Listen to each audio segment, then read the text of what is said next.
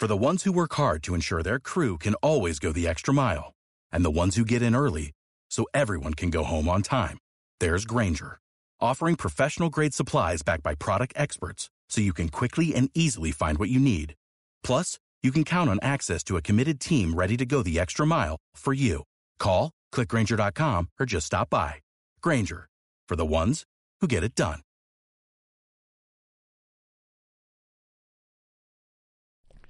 Otra tragedia en alta mar. 17 muertos en un cayuco. Son las seis y media. De la noche al día, Miguel Ángel Dasguani.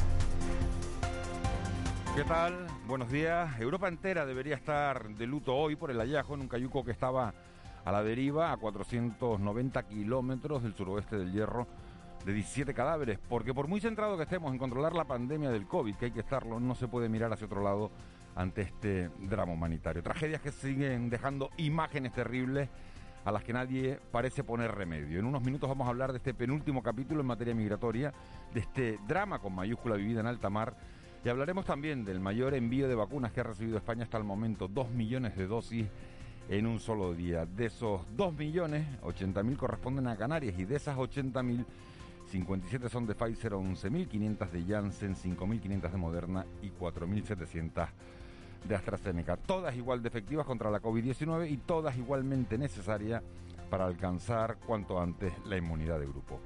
La tendencia en las islas y en el resto de España se estabiliza y eso es buena señal. Es buena señal que en las últimas 24 horas solo se hayan producido en Canarias, y lo de solo va entre comillas, 114 contagios. Porque para que vengan turistas no basta con que ellos puedan viajar, sino que consideren a Canarias una zona segura. Y de momento, a los ojos de británicos y alemanes, que son nuestros principales clientes, seguimos estando en esa peligrosa zona roja. En las tres horas de radio que comenzamos en este instante vamos a hablar de los últimos datos de la pandemia y también de los pasos que se siguen dando sobre el pasaporte sanitario, un pasaporte que los juristas prefieren llamar certificado porque no es un documento que genere derechos, eso sí sería su juicio discriminatorio, sino un documento que ofrece información sobre el viajero. Contactaremos también con Antonio López, gerente de Azocán, para hablar del sector de las flores y plantas, porque la pérdida de conectividad aérea ha limitado las exportaciones de flores vivas. Aprovechando que se acerca el Día de la Madre, queremos saber cómo están sobreviviendo a la pandemia y si el consumo interior llega a compensar algo la pérdida de esas ventas en el exterior. Nuestro desayuno de este martes lo vamos a compartir con Sebastián Quintana, un hombre que sabe mucho de ahogamientos, un hombre que hace años inició una lucha para tratar de reducir el número de muertos en nuestras costas y cuyo trabajo se ve reflejado ahora en un documental que podrán ver en Radio Televisión Canaria bajo el título de Desahogados. A las 9, como es costumbre, repaso informativo a todo lo que haya dado de sí la mañana con Víctor Hugo Pérez y luego tiempo para hablar de un tema que nos quedó pendiente ayer, la emprendeduría. Ciudadanos y ciudadanas valientes que se atreven a montar negocios por su cuenta y riesgo, con una fe ciega en sí mismos y con el convencimiento de que la apuesta saldrá bien. ¿Qué cualidades son las que hacen falta? Vamos a hablar con los participantes en el proyecto Emprentopía, que está dirigido a incentivar el espíritu creativo de los más pequeños. En la recta final del programa, sobre las 9 y cuarto, 9 y 20, repaso a la actualidad a esa hora ya en clave de humor con Raúl García, el abuelo Marita y Roque, tres horas, como decimos, de radio en directo, con los ojos bien abiertos, para contarles cualquier noticia que ocurra. En el control está, como cada mañana, José Luis Molina Moli, en la redacción Marlene Meneses y en la producción la incansable Eva García. Sería un placer que nos acompañaran en este trayecto diario que nos lleva de la noche al día. Empezamos. De la noche al día, Miguel Ángel Dasguani. 6 y 33, vamos con las noticias que marcan la crónica de este martes 27 de abril. Caja 7 te ofrece los titulares del día. Eva García, buenos días. Muy buenos días. La verdad que hay pocas eh, jornadas en las que empezamos con una noticia tan triste, tan dura, ¿no? Sí, eh, teniendo en cuenta que, eh, no me quiero enrollar porque viene el informativo, eh, vemos, seguimos viendo a los migrantes por muchos rincones de Canarias y, y como que ya nos estamos acostumbrando y es triste acostumbrarnos a esa imagen, pues ayer otra vez nos, nos da un golpe. Y los que no sabemos, Miguel Ángel, y los que no sabemos. Porque el boletín informativo lo vamos a empezar con esa noticia que conocíamos ayer por la tarde y es que a la hora de rescatar a un cayuco que navegaba a la deriva 490 millas, 490 kilómetros al, sur, al suroeste de, de la isla del Hierro, aparecían 17 cadáveres y tan solo tres supervivientes. Es el resultado de esa operación de rescate del helicóptero del Ejército del Aire. Acudía en auxilio de un cayuco localizado a cerca de esos 500 kilómetros al sur de la isla del Hierro y recogían tres supervivientes, dos hombres, uno de ellos en estado grave y una mujer que ya están hospitalizados en Tenerife y 17 cadáveres a bordo, lo que se convierte en la mayor tragedia de la que se tiene constancia en Canarias desde agosto del pasado año. La Guardamar Talía acude al encuentro mientras un buque mercante se ha mantenido al lado del Cayuco con los cuerpos para que no se pierda la localización. Se desconoce a qué puerto se dirigirá a su regreso. Ismael Furión es trabajador de salvamento marítimo. Entonces, bueno, pues esta embarcación cuenta con más tripulantes y más autonomía y es la que ha tenido que salir desde Las Palmas. Esto, pues, de alguna manera va a demorar un poco el viaje porque además es una situación un poco anómala trabajar a tanta distancia eh, esperamos, como bien decíais, que bueno, que regresen mañana y hasta mañana, pues por desgracia, no tendremos más información porque evidentemente la operación es muy alejada y no, no disponemos de más información. Bueno, pues mientras la Guardia Civil iba camino de ese cayuco, se encontraba otro con 41 inmigrantes, entre los que hay al menos tres niños y nueve mujeres. Recordemos que unas 90 personas han fallecido en lo que va de año en la llamada Ruta Atlántica de la Migración, pero el número de personas, como decíamos Miguel Ángel, desaparecidas se desconoce con exactitud. Bueno, pues afortunadamente por lo menos esas 41 personas sí pudieron ser rescatadas con vida. Vamos con el otro gran asunto que marca nuestro día a día y es esa pandemia, el COVID-19, la lucha contra la COVID-19 bajan los contagios en este archipiélago. Sí, pero un nuevo fallecido, registrado 114 nuevos casos de COVID por islas, Tenerife suma 50, Gran Canaria 47, 11 Lanzarote y La Palma suma 6 nuevos casos. El consejero de Sanidad, Blas Trujillo, ha manifestado en comisión parlamentaria que Canarias tiene medios para poder elevar el ritmo de vacunación, pero el problema es el del suministro. Trujillo también ha desmentido que Canarias se sitúa a la cola de la vacunación del país, ya que ha asegurado que en las islas ha suministrado el 98,2% de las dosis recibidas. Esta misma semana hemos inoculado 80.000 y la previsión de esta semana que empieza es que nos llegan 81.000. ¿Cuántas vacunas hemos puesto? Y ese es el tema de verdad, el dato. Nosotros hemos recibido 567.000 797 vacunas. Pues hemos inoculado el 98,20% de las vacunas. Mientras la farmacéutica AstraZeneca ha asegurado que ha cumplido plenamente con el acuerdo de venta de vacunas contra la COVID-19 con la Comisión Europea. Ha dicho que se defenderá con fuerza en los tribunales, tras ser denunciado por la Unión Europea por incumplir supuestamente el contrato para la entrega de su vacuna. Recuerden que la Unión Europea había acusado a AstraZeneca de haber dejado pendiente 200 millones de dosis de la vacuna. AstraZeneca dice que eso no es así. Aquí nos quedamos más tranquilos, sobre todo en la isla de Lanzarote, porque disminuye por fin la presión asistencial en la UCI. Y se asocia en el caso de Lanzarote con un desahogo en la UCI del hospital Dr. José Molina Orosa. Según Alberto Marcos, que es el jefe del Servicio de Medicina Intensiva, está viendo de hecho la luz al final del túnel, no solo en pacientes UCI, sino también en ingresos hospitalarios.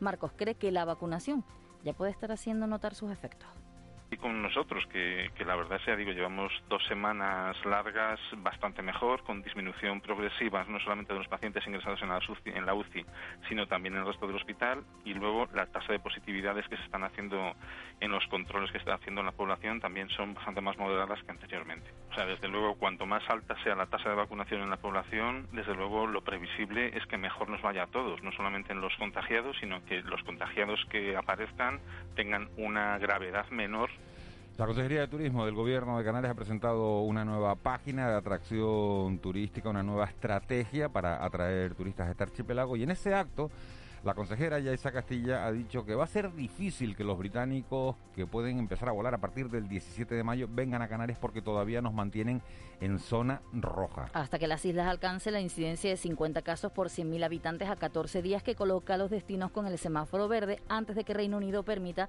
que sus nacionales vuelvan a hacer turismo a partir del 17 de mayo.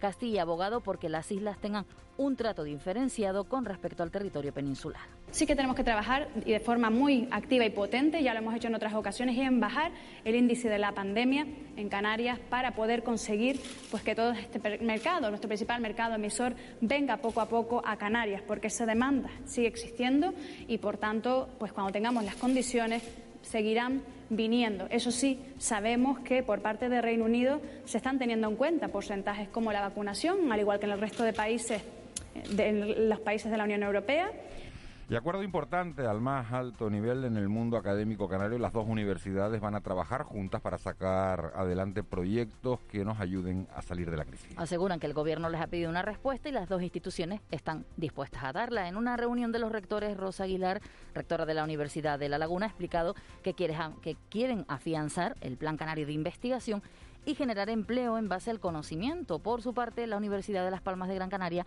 quiere recuperar la presencialidad ahora que el ritmo de vacunación apunta a la inmunización según el rector Luis Serra. Escuchamos ambos. Hay un proyecto sobre la mesa en el que eh, vamos a plantear desde las dos universidades crear empresas de base tecnológica o altamente intensivas en conocimiento y tutorizarla durante tres años para que a los tres años de esas 50 posibles empresas pues Empezar el próximo curso académico con una presencialidad adaptada, como ha hecho La Laguna y, hemos hecho en algunos de nuestros centros. Y la idea es que la formación sea presencial. En nuestro caso, con una presencialidad mínima de en torno al 50%, aunque son cosas que se van a, a discutir con los centros y con los directores de departamento y los directores de centro. Y la otra noticia que ha centrado todas las miradas en las últimas horas, no solo en Canarias, sino en el resto de España, son esas nuevas amenazas de muerte para un cargo político. La ministra de Industria, Reyes Maroto, ha recibido en su ministerio una carta con una navaja supuestamente ensangrentada, hecho que ha denunciado ya. Hace unos días otros tres cargos públicos recibieron sobres con balas. En este caso, la policía ha identificado al autor del envío de una navaja ensangrentada a la ministra y parece ser que es un vecino del Escorial diagnosticado de una enfermedad mental. Había puesto en el sobre su nombre y dirección verdadera. Escuchemos a la ministra tras la presentación de la denuncia. Yo os agradezco que os hagáis eco porque si esto es todo en serio, hay mucha gente seguramente más amenazada y desde luego no nos van a callar. Defenderemos la democracia y si eso significa que en las urnas tenemos que parar la ultraderecha, pues habrá que ir a las urnas para decirles que basta ya, que sin duda eh, han, como decía ayer el presidente, ¿no? se han pasado de la raya y desde luego eh, los demócratas tenemos que defendernos no solo a nosotros y los amenazados, sino que defendernos a nosotros es defender a todos aquellos que siendo diferentes la ultraderecha derecha ah, pues los quiere, los quiere echar.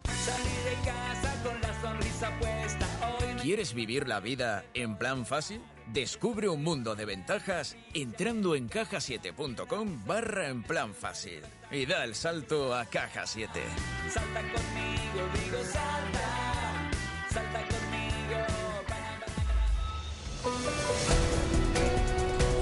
42, vamos ya con el deporte, ya hay jornada de Champions, el Madrid se las ve con el Chelsea, es el primer partido después de ese anuncio de la Superliga.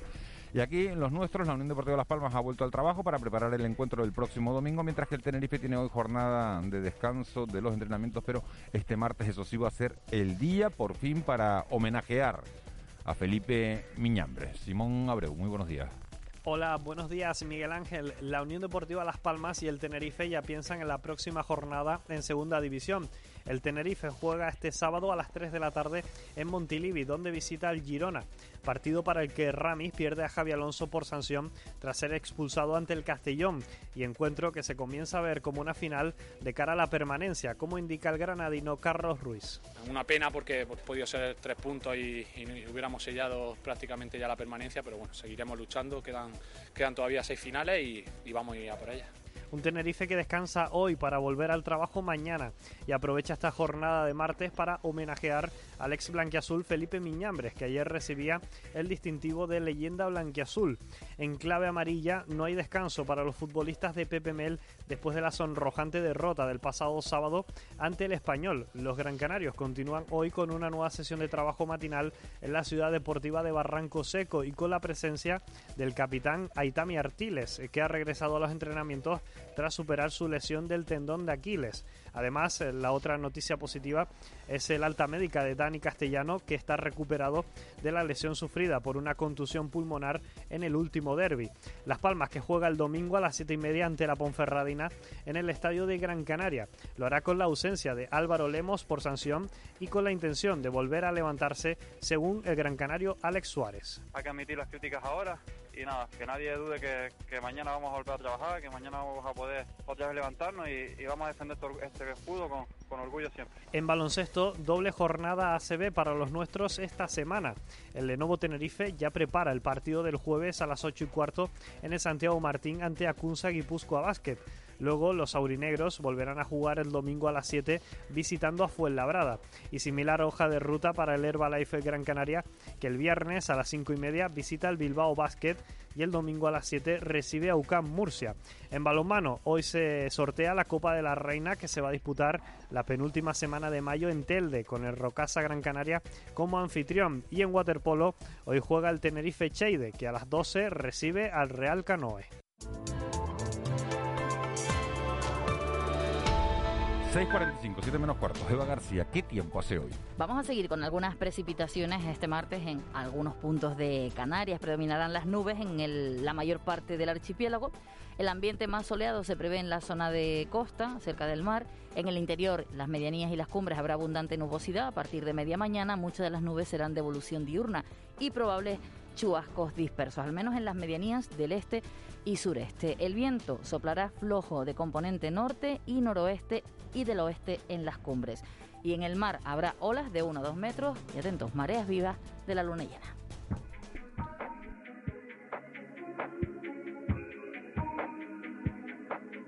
I'm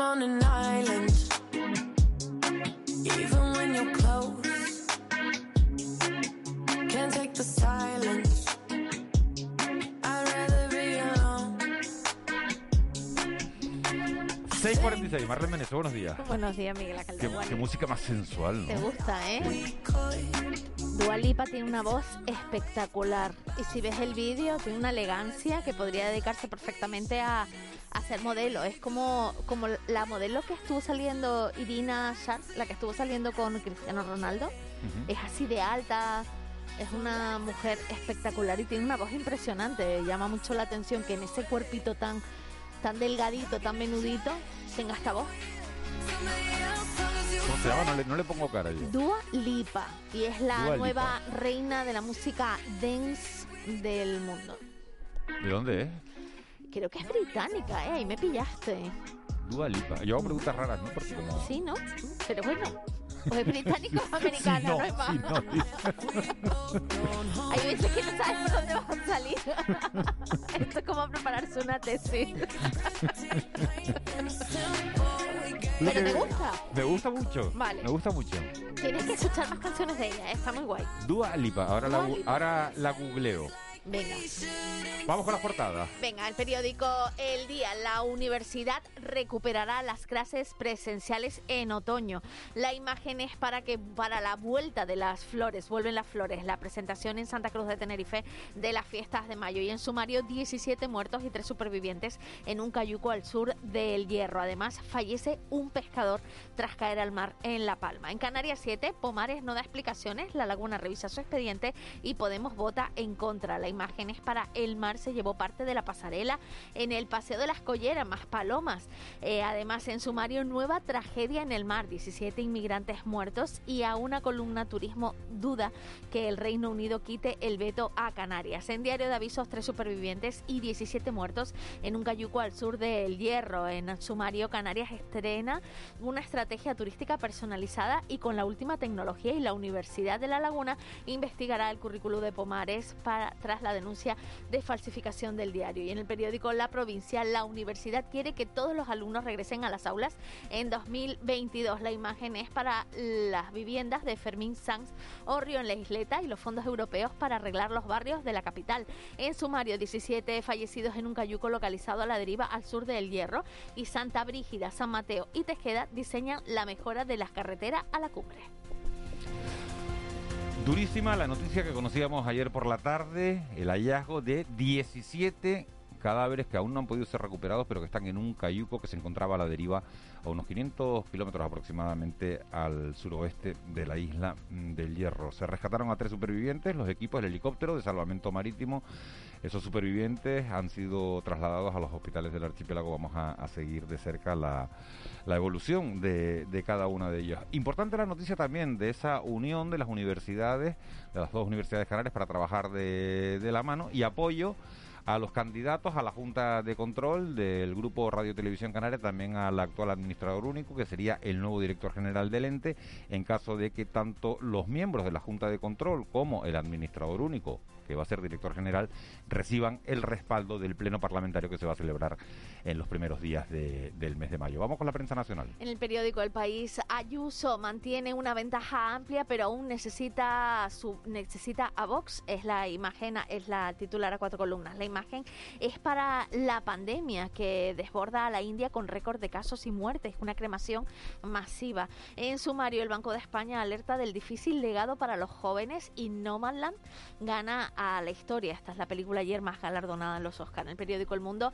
el PSOE hace campaña con la amenaza de un esquizofrénico. La imagen de portada es para Reyes Maroto y en sumario a dos columnas la Fiscalía exige a la Generalitat que vacune a policías y guardias y además India se convierte en el epicentro mundial del COVID. El virus está devorando a la gente y además la imagen, el periódico ABC también es Reyes Maroto y habla precisamente de que se está haciendo campaña con las amenazas y culpando a la derecha.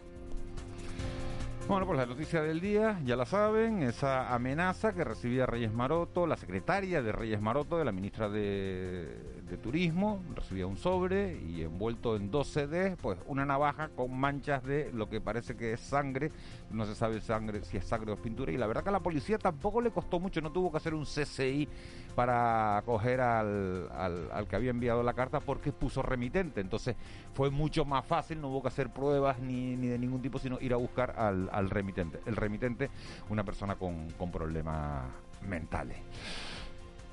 Los periódicos más conservadores dicen que, que, el PSOE está utilizando todo esto para ganar votos en las elecciones de Madrid y la izquierda dice que no van a dejar que los fascistas se salgan con, con la suya. Así es como está el país. Vamos con, lo que va a ser noticia hoy. Hoy en el Parlamento de Canarias comparece el presidente del Gobierno, Ángel Víctor Torres, para responder a preguntas formuladas por los grupos de la Cámara. Además, el defensor del pueblo, Francisco Fernández Marugán, expone en la Comisión Mixta Congreso-Senado el informe monográfico sobre la inmigración en Canarias que publicó en marzo y los resultados de las últimas visitas de sus inspectores a los centros de acogida y cuarentena de las islas. Además, el Instituto de Astrofísica de Canarias da a conocer las primeras imágenes captadas por la cámara infrarroja Drago desarrollada por el IAC y lanzada al espacio el pasado mes de enero. El consejero de Obras Públicas analiza junto al presidente de la Autoridad Portuaria de Las Palmas el desarrollo de los proyectos del Puerto de la Luz y la posible financiación con las partidas de los fondos europeos de recuperación Next Generation. Las secretarias de Salud Laboral de UGT y comisiones obreras hablarán de siniestralidad laboral y además presentarán el manifiesto La salud y la seguridad, el derecho fundamental en el trabajo. El presidente del Cabildo de Gran Canaria inaugura el punto de recarga de vehículos eléctricos en un campo de golf, en el de Bandama. Es el primero de todos los campos de golf que ofrece este servicio. Y la rectora de la Universidad de La Laguna presenta los presupuestos participativos de la institución académica. Además de eso, en La Laguna también se presenta la estrategia de reactivación del turismo cultural y patrimonial del Grupo de Ciudades Patrimonio de la Humanidad. ¿Qué es tendencia en las redes sociales este martes? En las redes sociales precisamente se fijan en la tragedia de los migrantes. Con el hashtag tragedia, supervivientes y hierro eh, se hace una llamada de atención desde las distintas redes sociales a esta tragedia. Además, curioso, con el hashtag japonés es David WLNR, ese es su arroba en, en Twitter, David, nos muestra a un japonés que colgó en su tweet el Salto del Pastor tiene 667 eh, mil reproducciones, 31 mil me gustas y 8 mil retweets hablando de lo que es el Salto del Pastor. Y es curioso como en japonés explica lo que es y la cadena de personas que le preguntan eh, que dónde lo vio. Y además la luna rosa, la primera luna, gran superluna del 2021, eh, pues ha llenado las redes de sus imágenes. Pero esta noche, ¿no? Fue desde ayer, ya se puede ver. Ya se, ya se puede ver. ¿A qué hora sale la luna? La luna rosa. Después lo Y digo. te mira después a lo- ti, Eva, ya eres Sí, sí, yo voy mirando, voy, Yo me voy- aprendí voy cuando sale el sol, ya, Cuando sale el sol, no, pues ahora vamos a ver cuando se... Cuando, estoy cuando- durmiendo ya. Cuando se, cuando se pone. Vamos con la crónica económica. Economía en dos minutos. José Miguel González. Los precios industriales acumulan tres meses consecutivas de subida con contribuciones positivas de, de todos los sectores, sobre todo en el sector de, de la energía. José Miguel González, buenos días. Buenos días, Miguel Ángel. Como sucede en otros ámbitos, poco a poco, de forma paulatina, se van atisbando situaciones de o bien menor empeoramiento o mejoras objetivas de la situación. De esta forma, la tasa anual del índice de precios industriales en el mes de marzo fue del 6,3% en España, más de 5 puntos y medio por encima de la registrada en febrero. Por destino económico de los bienes, todos los sectores industriales tienen una influencia positiva en la evolución de dicha tasa anual.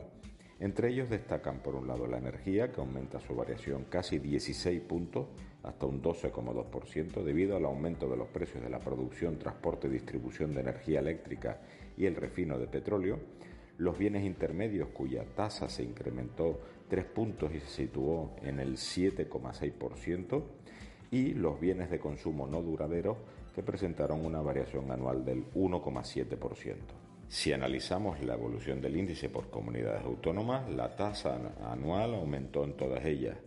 De hecho, el tercer mayor incremento se produjo en Canarias con una subida del 10,2%, tras haber caído en un 1,5% en el mes de febrero. De forma pormenorizada en el archipiélago, es la energía la que acumula el mayor crecimiento con un 7,4% mensual y un 10,4% anual, seguida de los bienes intermedios con un 1,3% mensual y un 5,8% anual, siendo esta la de mayor evolución en lo que va de año, con un 4,5% acumulado. Respecto a los bienes de consumo, mientras que los no duraderos aún están en cifras anuales negativas con un menos 0,7%, los duraderos ya atisban crecimientos en torno al 1,1%. Feliz día. Con C de Cultura. C Castro. La crónica cultural de hoy sigue analizando los detalles de esa entrega de los Oscar, pero además nos adelanta algunas actuaciones musicales de los próximos días en el Teatro Pérez Galdós y también en el auditorio de Tenerife. C. Castro, buenos días. Buenos días, Miguel Ángel. El checo Giri Rosen debuta al frente de la Sinfónica de Tenerife con obras de Dvorak y Beethoven. Será el próximo viernes en el auditorio de Tenerife junto a la violinista Arabella Stenbacher, que actuará como solista en un concierto que ha vuelto a colgar el cartel de entradas agotadas. Y el Teatro Pérez Galdós de la capital Gran Canaria acogerá el 4 de mayo un recital del tenor polaco Piotr Beskala, uno de los tenores líricos más solicitados de nuestro tiempo y un invitado habitual en los principales teatros de ópera del mundo.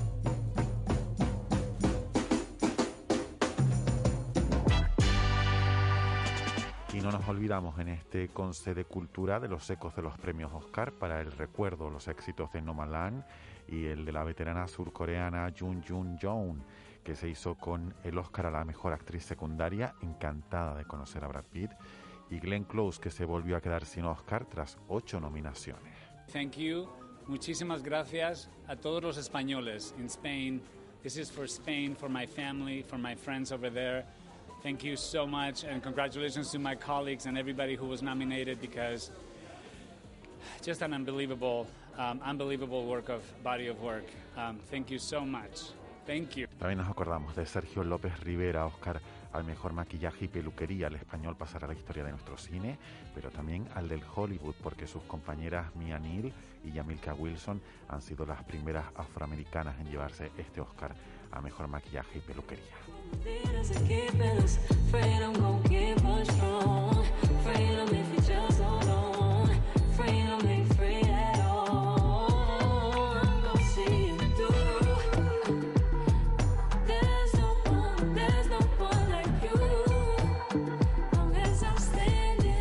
...6.58...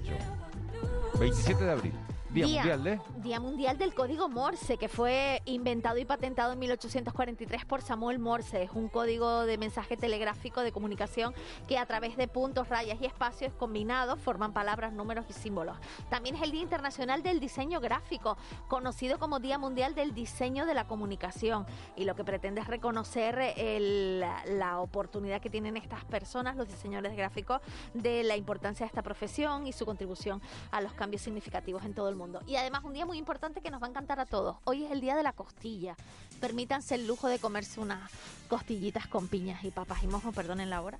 Sí, sí. Mejor que lo del código Morse, que son puntos y rayas.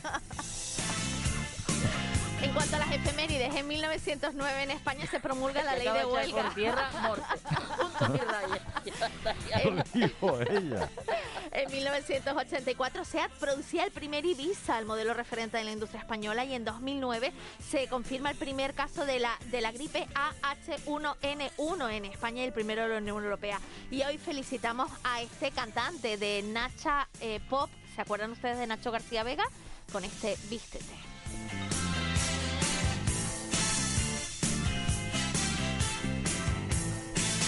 El código Morse. Vamos a dejar Vicky no... Calla que tú le estás dando vueltas a las costillas con papa.